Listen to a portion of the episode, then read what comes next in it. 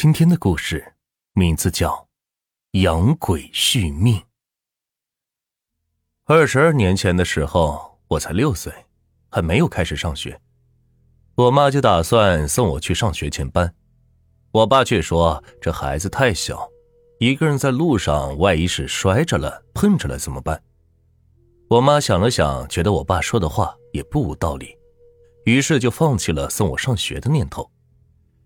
村里别的孩子六岁都在学校上课，只有我六岁还成天在村子里领着三岁四岁的孩子是到处乱跑。因为我是家里唯一的男孩，在那个年代，家里只有一个男孩，自然会被特别看重。有一天下午，父母上山劳作后，我就跑到周爷爷家里去玩。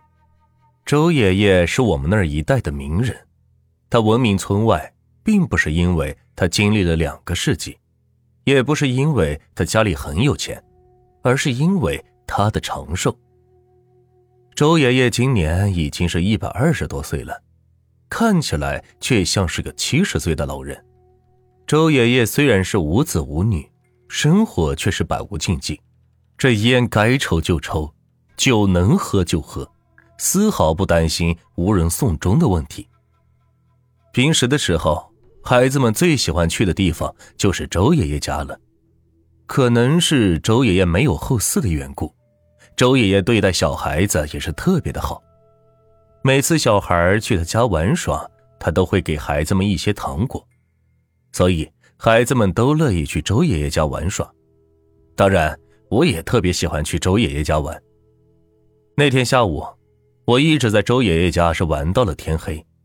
周爷爷是捧着一些糖果给我后，就躺在太师椅上是抽起了旱烟，椅子是一摇一摇的，还不时的发出太师椅子摇晃的细微声音，看起来甚是惬意。我拿着糖果在周爷爷家随意的玩耍着弹珠，也甚是惬意。突然，不知怎么的，我手中的弹珠是滚到了周爷爷的后屋里。后屋是周爷爷睡觉的地方，他从来都不许孩子们是进入后屋。只要孩子们一说要进后屋，周爷爷就会板起脸来。孩子们也理会周爷爷的意思，想吃糖果就不能进后屋。我瞟了一眼堂屋里的周爷爷，太师椅仍在一摇一摇，周爷爷似乎是睡着了。我庆幸极了。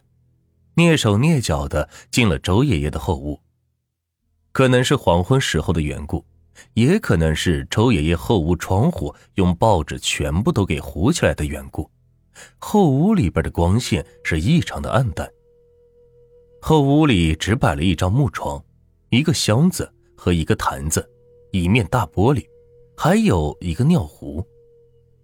原来周爷爷后屋是这副模样的，万字得意。我是第一个知道周爷爷睡觉无子模样的小孩。我趴在地上是寻找的弹珠，却始终是找不到。周爷爷的后屋可以说是一马平川，一览无遗，但是这弹珠怎么就平白无故的不见了呢？我正纳闷突然从镜子里看到周爷爷床底下竟然趴着一个小女孩，穿着红衣的小女孩。手上是拿着弹珠，瞪着眼睛看着我，我当时就被吓傻了，好一会儿才反应过来。反应过来后，立马是推开了后屋的门，撒腿就跑。我刚撒腿跑出门，就撞到了什么东西，被撞翻在门口。我抬头一看，是周爷爷。周爷爷是板着脸，似乎一下子是老了不少，脸上的皱纹好像都快要掉到我脸上来了一样。我当时被吓得竟然是哭不出声来。周爷爷看了我好一会儿，才收了脸上的严肃表情，把我扶起来。不是说过不能进后屋的吗？我战战兢兢的说：“我我，周爷爷，我弹珠滚到里边去了。”等着。周爷爷说完就进了后屋。把门给关了起来，我就像个木瓜一样呆呆的站在那里，一动也不敢动。不一会儿，周爷爷就出来了，手上还拿着我滚进后屋的弹珠。拿着，以后别再进后屋了，听见没有？周爷爷拿着弹珠就往我手里塞，我点了点头，没有出声。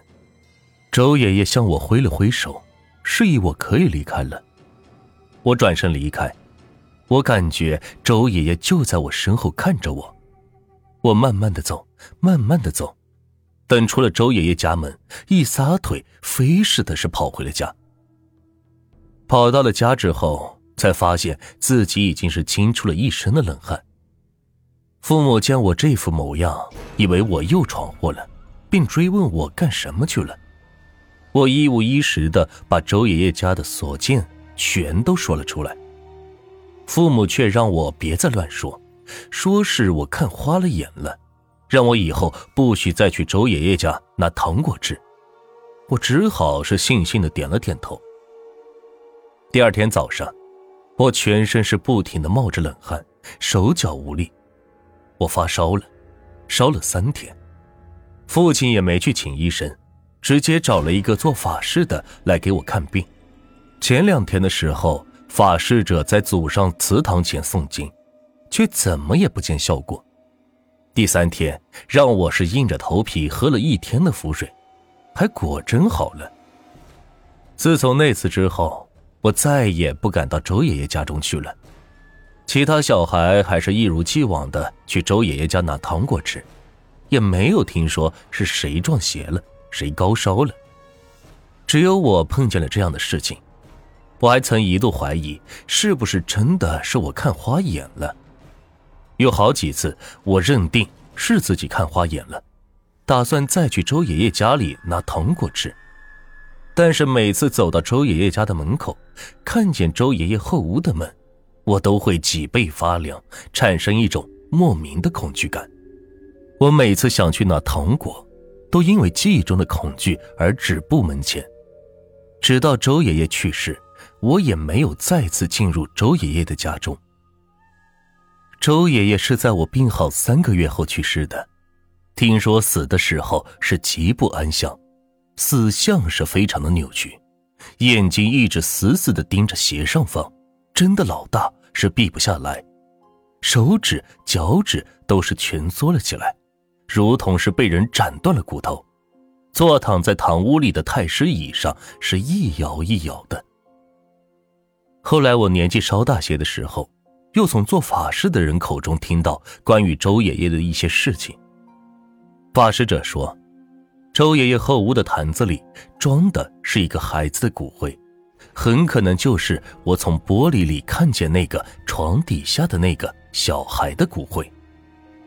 法师者又说，这是续命的一种，道书上称之为阴法续命，也称之为阳鬼续命，通过鬼魂吸收小孩的阳气，再传入自己将死的躯体之中，以达到延寿续命的效果。与此相对，还有一种续命方法。叫做阳法续命，也称之为七星续命。也就是传说一千七百多年前，孔明在五丈原自知天命已到，为了反攻大魏的事业，采用的七星灯大法来为自己续命的方法。无论是哪一种续命方法，都是违逆天意，有伤天和，只会让自己最后的死相是更加悲惨而已。无论周爷爷是不是真的在养鬼续命，这都已经无法再查实了。现在，周爷爷当年的那栋老房子已经是倒塌了。每次我经过那里时，都会忍不住的往后屋处上瞄上一眼，但是每次都会觉得后背发凉，好像是有一双眼睛在黑暗处盯着你一样。